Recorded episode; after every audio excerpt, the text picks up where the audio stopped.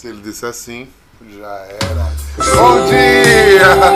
Bom dia, povo santo! Bom dia, bom dia, bom dia! Se Deus é por nós, quem será contra nós? Se Ele é o nosso pastor, ninguém irá nos tocar. Uh! Já começou quente hoje, não foi, Rodolfo? É. Desperta tudo que dormes, o Senhor pede o nosso testemunho de confiança. Porque os que confiam no Senhor renovarão as suas forças. Pode ser que muita gente ainda escute palavras como essa como se fossem chavões positivistas de otimismo, né? pensamento positivo está amarrado. História. Isso precisa estar no nosso convencimento. Porque não é só vitória, vitória, vitória. É mesmo que eu passe pelo vale da sombra da dor e da morte, ou seja, em todo canto o Senhor estará comigo sendo o meu pastor. Às vezes vemos essas palavras como: Ah, não, se eu me pegar a Deus, nada me acontece. Não, não, não, não, não, não, não. Nunca mais haverá solidão. Nunca mais haverá desesperança. Nunca mais haverá desconsolo, dor de abandono. Porque eu entendi que Ele é o meu pastor. O meu. Então, no céu, na terra, debaixo da terra, Ele é o Senhor. Guarde isso no seu coração. Guarde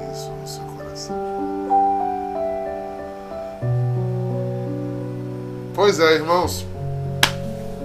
Eu tenho a alegria de continuar a carta de ontem. Bora? Bora meditar que é a melhor coisa que a gente faz. Se o Senhor está comigo, está contigo, aonde quer que você vá, Ele está contigo. É, Ele está contigo, Adriane. Tem alguém aí ainda não convencido disso? Como é que eu faço para ser convencido disso? Peça o Espírito Santo de Deus. Só os que passaram o Pentecoste se tornam tolos. Vocês são muito fanáticos, vocês são muito exagerados, vocês são um povo besta. Tá pensando que as coisas. É, é isso mesmo, sorvetão. A gente é assim mesmo.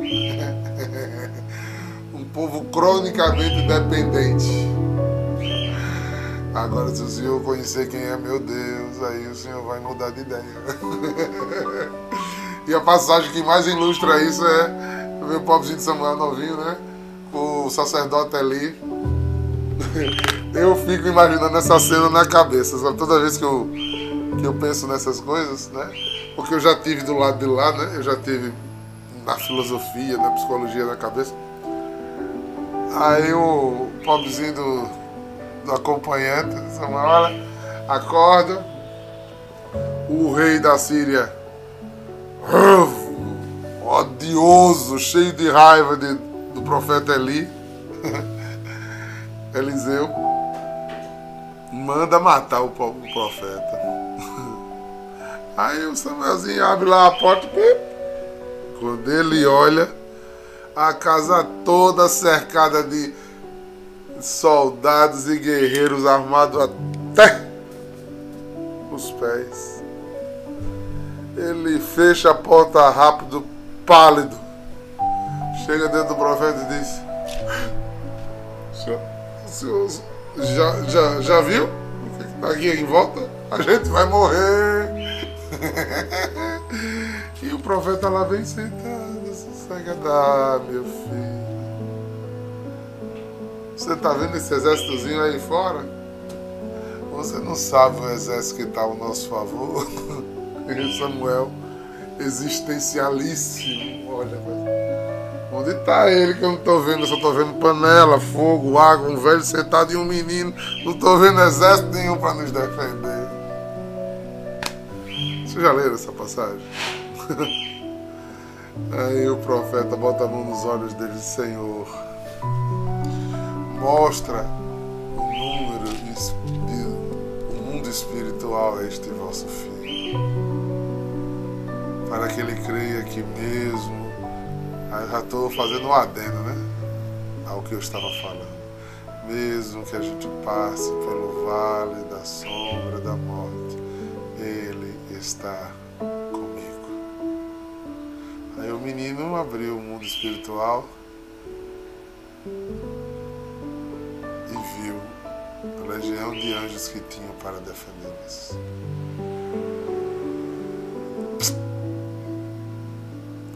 Se eu fosse aquele menino, eu abria a porta e fazia lá, lá, lá, lá. Gente que eu sou atrevido. ai, ai. Simbora, gente. Tiago 2, versículo 14 a 24. Ele aqui pula o 25, mas eu não vou pular não. e ele pula do 14 ao 24. Ele pula 10 versículos. A gente pula ou segue? E aí, o que vocês acham? Eu acho que eles pulam porque eles é, têm que concentrar para por conta da missa, né? Vamos seguir, né? A gente nem gosta de São Tiago, vamos seguir. Aí, é. Eita, ele vai atrasar amanhã. Né? Não, eu vou tentar ser mais sucinto. Algumas coisas eu vou dizer. Tá vendo? Tá aí, ó. Leio e releio. Vamos lá. Eu vou logo abrir na Bíblia do Peregrino porque já que a gente vai usar todos os versículos, 2 do 14 ao 26. 2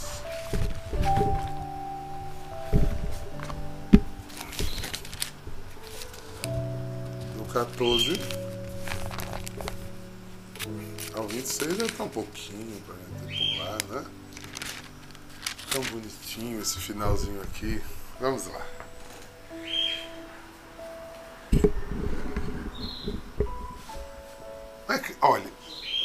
Não sei se vocês têm essa mesma sensação que eu.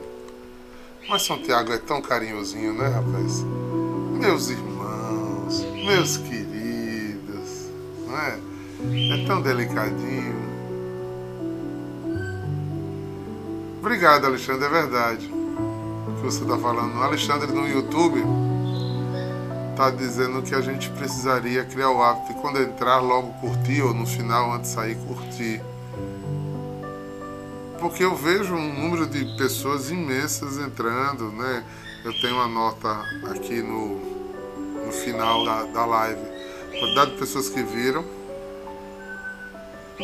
E eu sei que, ou pelo menos gostam de ouvir, porque no outro dia volta, né? Porque, ah, não, deu um grande número, mas aí, o cara não gostou, por isso ele não curtiu.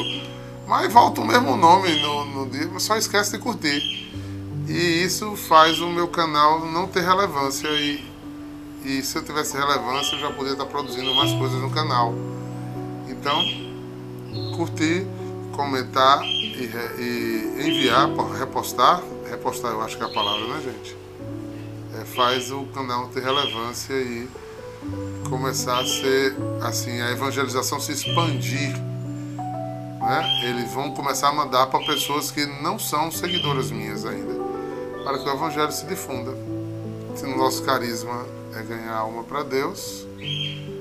É, essa é uma forma de evangelização também. É, a gente vê isso, né? A gente vê isso muitas vezes, inclusive nas músicas nossas, que a comunidade tem tanta música, a gente olha a quantidade de curtidas, chega a dar um desgosto. Não chega nem o número da comunidade. Ou, seja, nem, ou muita gente, alguns da comunidade assistiram muitas vezes, ou ninguém nunca ouviu as músicas. Né? Nunca entraram lá na nossa página, nunca curtiram. Né? Vamos nos preocupar um pouquinho com isso, isso vai ajudar a evangelização. Não é, Lohane? É. Simbora. Meus irmãos, de que serve para alguém alegar que tem fé e não tem obras? Eita, que ele começou a arrochar. Como é, Santiago? O que, é que o senhor está dizendo aqui para Rodolfo, para eu ver aqui o que é, como é, como é que é a história?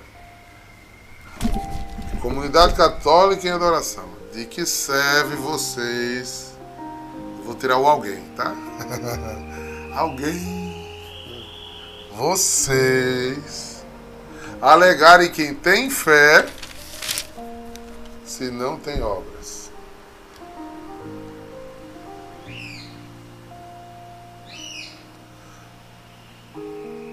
Aí ele faz uma pergunta capciosa e vamos refletir um pouquinho sobre ela. A fé poderá salvá-lo?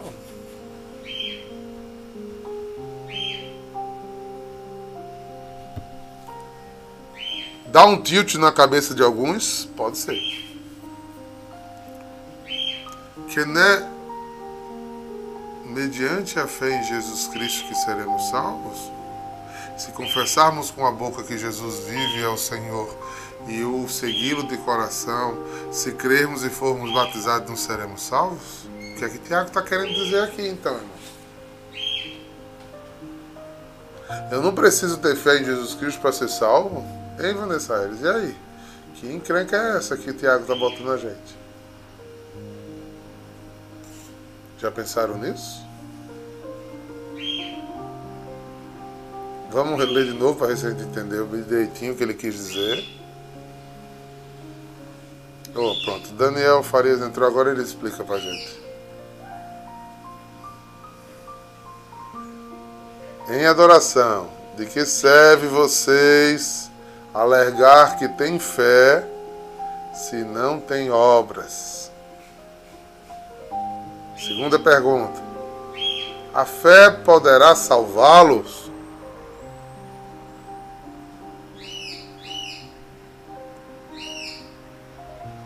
Diga assim, me diga. Só bota assim, vocês estão escrevendo. Eu entendo isso, eu fiquei em dúvida agora quando o Senhor apresentou essas outras passagens bíblicas. Entendem ou não entendem? Porque isso aqui é uma questão séria na concepção de nossa salvação.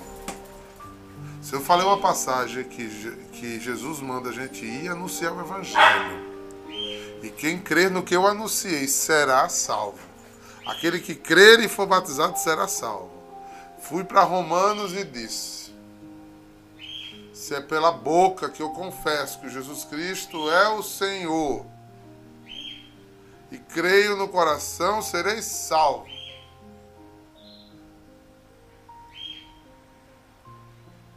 Tiago está dizendo aqui: será que essa fé pode me salvar? Salva ou não salva?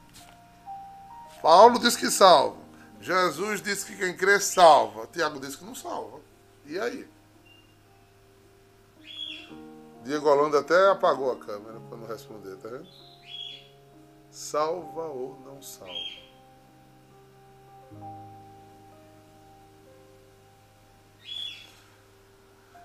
Eu, quem sou eu, um mero diácono, na fila do pão, para responder isso? Eu não sou capaz de responder isso. Não.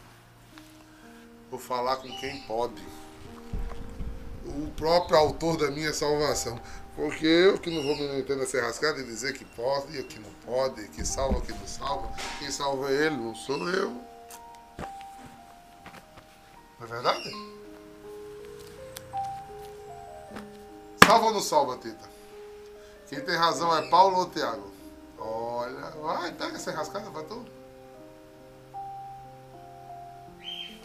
Abram em Mateus. Quem resolve essa questão é Mateus.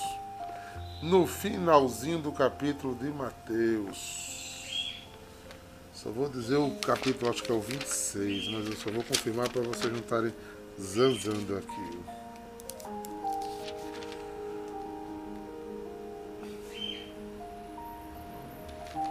É, 25. Mateus 25 responde isso aqui.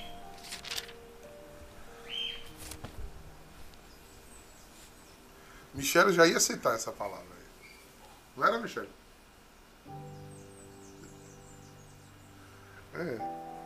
Versículo 31. Mateus 25, versículo 31.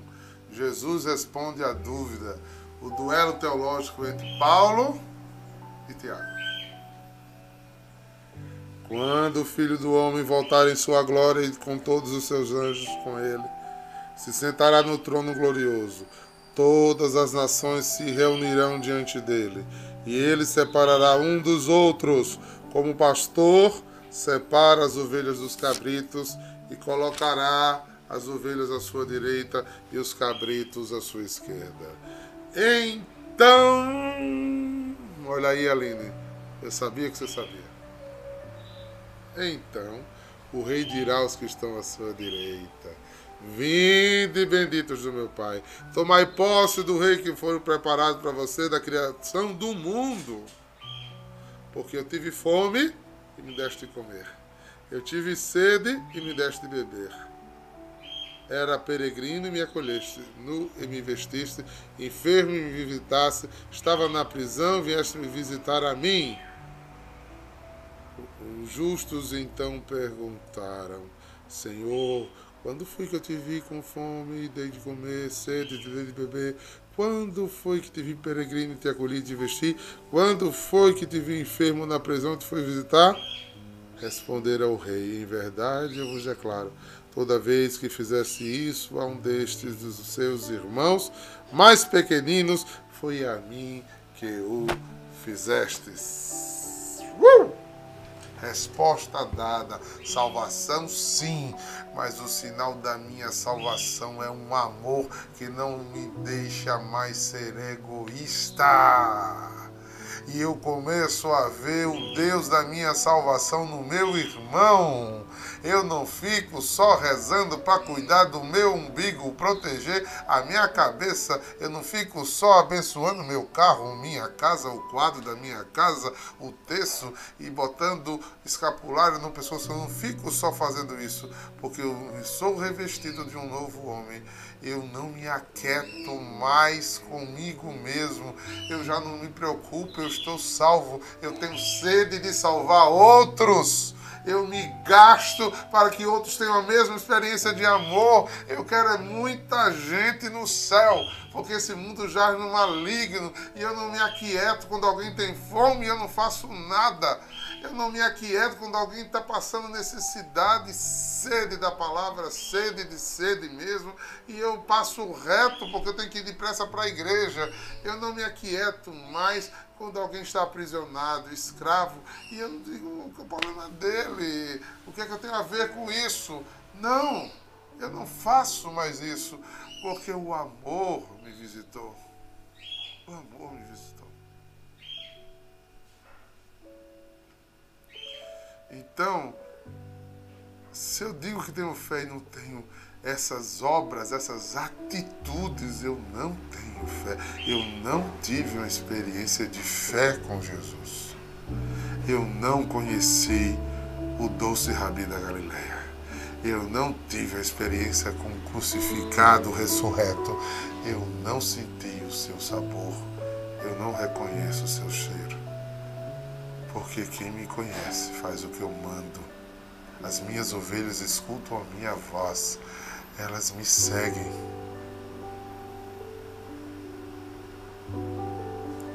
Tiago está coberto de razão, Paulo também. O processo inicial é a adesão, é a escolha. Mas o sinal da escolha é o testemunho. Então os dois não são antagônicos, eles se completam, eles se fundem e nos evangelizam. se eu digo que amo ao meu Senhor e não amo Thales, que está aqui na minha frente agora, eu não amo ao meu Senhor. Porque se eu não sou capaz de amar a Thales, que está aqui na minha frente, que eu posso de fato fazer coisas concretas por Thales,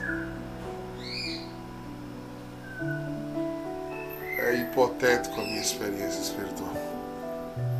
Porque ela é uma, um uma religiosidade que serve só a mim.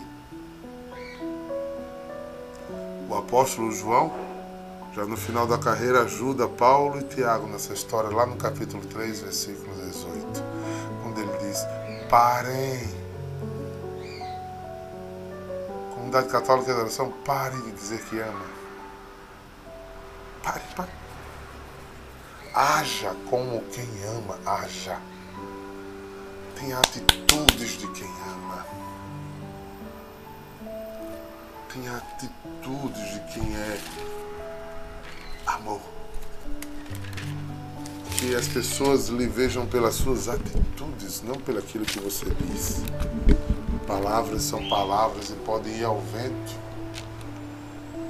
Se não coincide uma prática veemente, convincente e transformadora.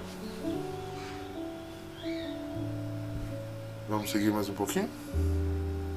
Suponho que um irmão ou uma irmã anda seminu, sem seu sustento diário, e um de vós lhe diz: Ide em paz, aquecido e saciado.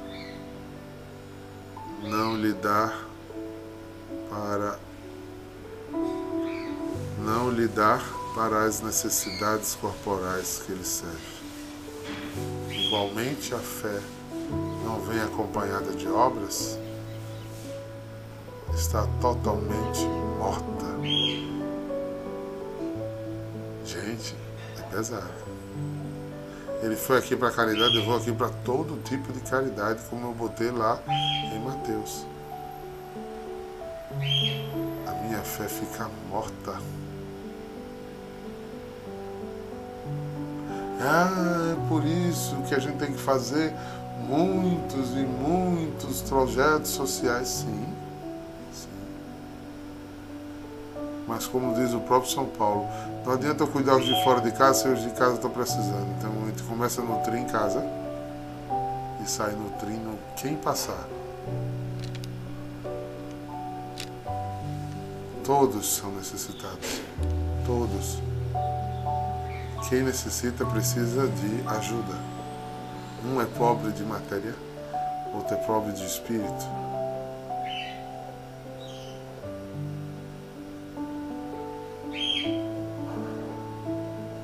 Exatamente, Vanessa. É isso aí. Aí vamos para frente. Se alguém dirá, tu tens fé e eu tenho obras. Mostra-me a tua fé sem obras, e eu te mostrarei minhas obras e a minha fé. Tiago era um senhor bispo, né? Apóstolo e bispo de Cristo. Credes que Deus existe? Olha a pergunta que ele faz. Muito bem. Perguntar aqui, quem acredita em Jesus? É. Credes que Deus existe? Muito bem, Deus existe. Anúncio primeiro da fé. Também os demônios creem, temem e têm medo. tá vendo que a justificação de algumas doutrinas por aí não se fundamentam? Basta crer em Jesus Cristo. Não, os demônios também creem. E o pior é que eles obedecem mais que a gente. Porque eles creem e temem, a gente faz de conta que não teme homens insensatos que querem compreender que a fé sem obras é inerte. Não foi o nosso pai Abraão justificado pelas obras, oferecendo seu filho Isaque no altar? Eis que a fé agirá com as obras, e pelas obras de fé chegarás à sua perfeição e cumpriu-se o que diz a Escritura: Abraão confiou em Deus e isto lhe foi anotado como crédito e foi chamado de amigo de Deus. Versículo 24. Vedes que o homem é justificado com as obras, não com a fé. Igualmente, Rabi, as prostitutas não foi justificada com as obras, acolhendo-as acolhendo os mensageiros e despedindo-os por outros caminhos, da mesma forma que o corpo sem alento estará morto. Assim, a fé sem obras estará morta.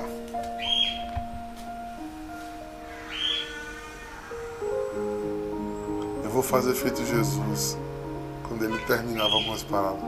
Vocês entenderam o que foi dito?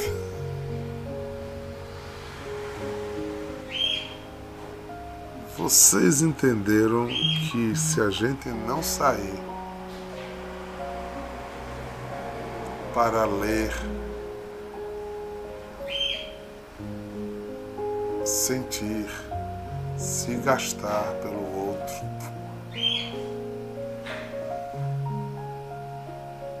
gente, isso eu posso dizer sem medo que é antagônico aos processos do mundo pós-moderno. Inclusive do mundo pandêmico que vivemos hoje. É insistentemente dito: preocupe-se consigo, cuide de você. Veja que na primeira leva da Covid até vimos muitas obras sociais assim, assim, em destaque que eu acho que a gente pensa, é, eu acho que o mundo pensava que era um mês, dois meses, três meses? E nós gostamos de fazer filantropia.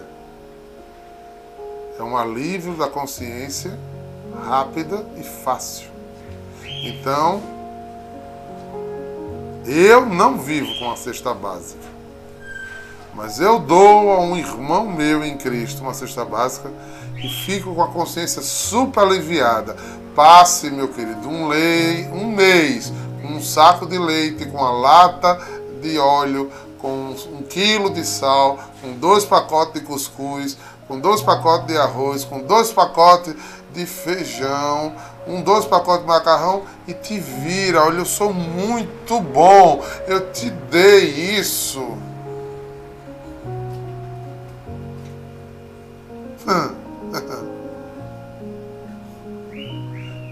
Aí o Evangelho diz: o que você quer que você faça consigo, faça com outro. Ah, Tiago, mas se eu for dar uma cesta básica que ele possa ter um mês digno, eu só vou conseguir dar uma. O que é que é melhor? Jesus não pediu que você atingisse o mundo inteiro. Inclusive, quando indagaram isso, ele disse: pobre sempre tereis. Mas cuide do próximo mais próximo. Mas cuide, cuide como se ele fosse seu irmão. Eu já passei por cesta básica. Eu sei que não dá para viver com uma cesta básica, nem com duas. Eu sei. E como era abençoado, irmãos que tinham misericórdia que mandava dois quilos de carne moída e dois saquinhos de soja, virava quatro quilos de carne moída duas bandejinhas, duas bandejinhas de 30 ovos que dava para eu me multiplicar as coisas. Que mandava 10 latinhas de sardinha. Que mandava pão, que mandava verdura, que mandava uma fruta. E eu vivi mais de um ano assim, irmãos.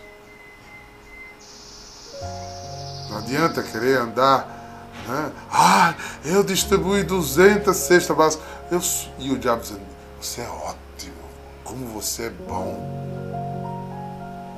Mantenha a miséria. Mantenha. Porque é o que ele quer. Mantenha a miséria. Mantenha a miséria. Eu dei duas feiras. Eu dei duas feiras. Mas essas duas pessoas viveram como eu possa viver. Não precisa mandar caviar, queijo importado, não é isso que eu estou falando, entenda. Entendeu? Isso aí é fruto do seu trabalho, bênção que você recebeu e é bendita essa bênção. Mas todo cidadão deveria ter direito à carne, à verdura, à fruta, a um, a carboidrato. É? Vocês estão me entendendo, gente? Comunidade católica não nasceu para ser um clube filantrópico. Não fazia sentido. Tem clubes tão sérios fazendo esse trabalho. O Rotary e tantos outros. E para isso não precisa de religião. Para isso não precisa de religião. Eu tenho que ter tido uma experiência profunda de amor com Jesus Cristo. E eu preciso olhar para o meu irmão, como ele disse lá na passagem do, na parábola dos samaritanos, o mais próximo que está caído. E eu cuidar como se eu gostaria que fosse cuidado. Ah, não, porque eu pego o que eu separei do meu salário para, para, para caridade e distribuo para muita gente, para atingir muita gente e não suprir a vida de ninguém. Decida sustentar uma família. Né? Se você tem, foi abençoado com um salário que sobra, pague o estudo de alguém que um dia pode se transformar num cidadão de respeito porque você abençoou a vida dele. Entre na vida do seu irmão olhando e dizendo: no que é que eu posso melhorar a vida do outro? Se você for livre, nem apareça. Nem apareça. Você não precisa do tapinha nas costas. Você não precisa do elogio para dizer que você é bom. Não. Faça. Não bote na rádio o que você fez, não. Porque no final de tudo,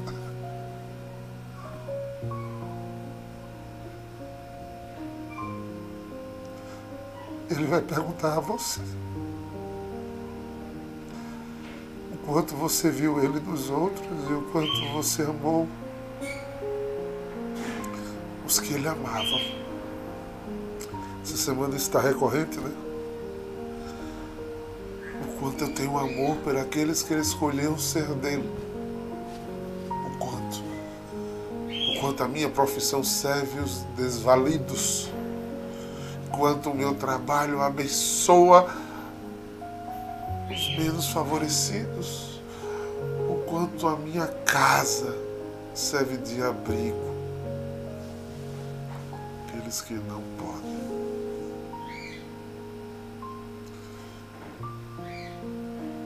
E dependendo da vocação de cada estrutura,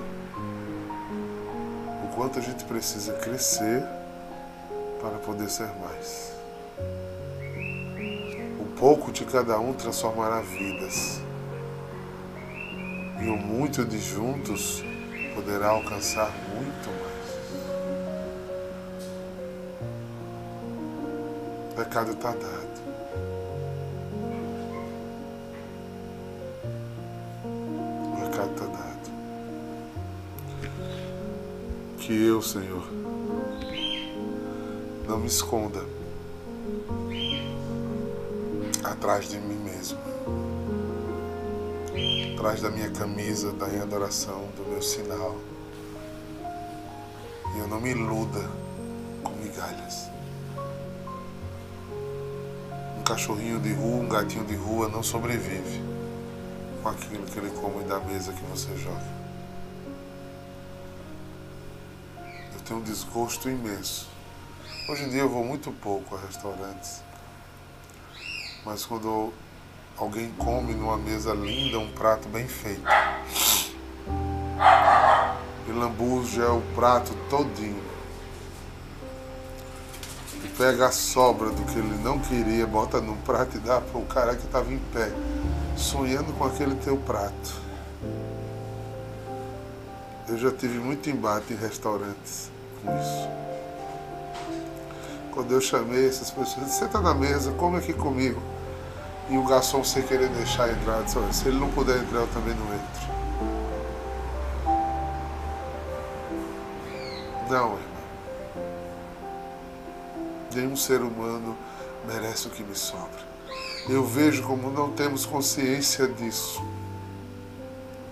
Pelo tipo de doação que chega nas nossas casas. Eu tenho que doar aquilo que eu usaria em qualquer lugar.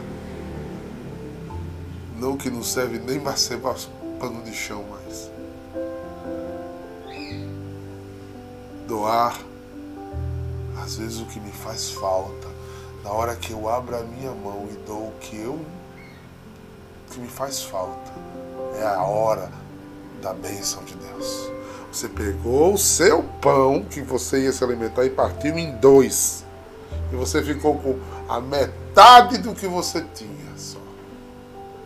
Porque o que você tinha só dava para lhe saciar. Isso é caridade.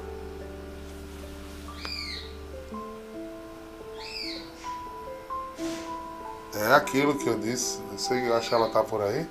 Não, irmã Terezinha vai para o Odilândia distribuir as canetinhas dela. É.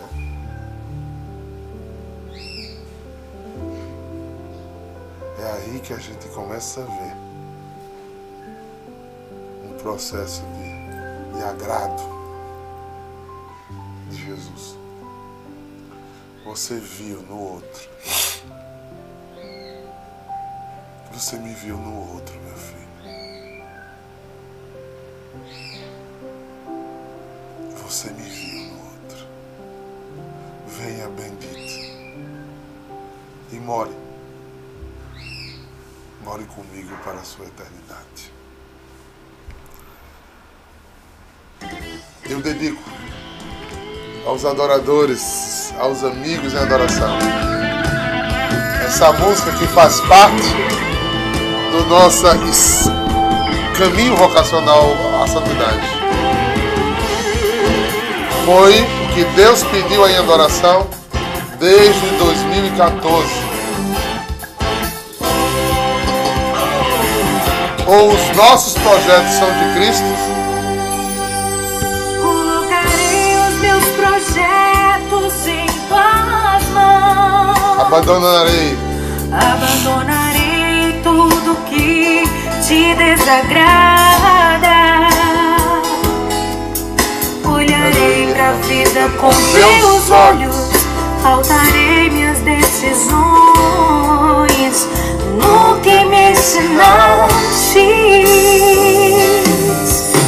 Colocarei misericórdia em meu coração. estenderei Estenderei a minha mão Ao caído. ao caído. Esse é o nosso caminho de santidade. Lutarei pelos teus prediletos. Com justiça, Com justiça, minha boca, Minha boca e mão produzirão produzirão paz.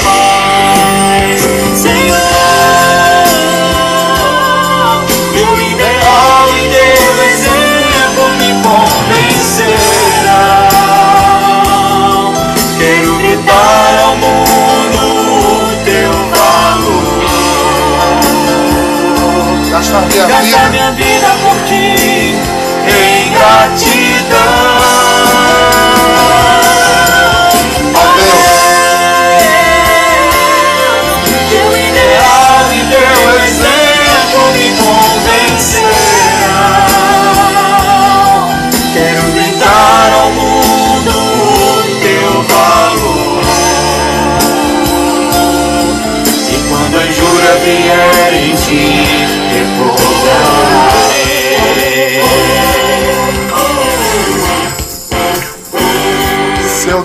essa consciência,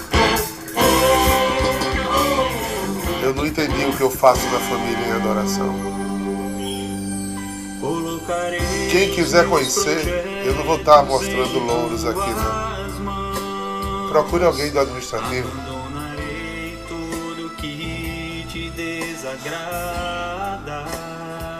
E veja o que é que vai, para onde vai 65% de nossa receita mensal. Colégio, faculdade, plano de saúde, remédio, feira. dignidade aos outros.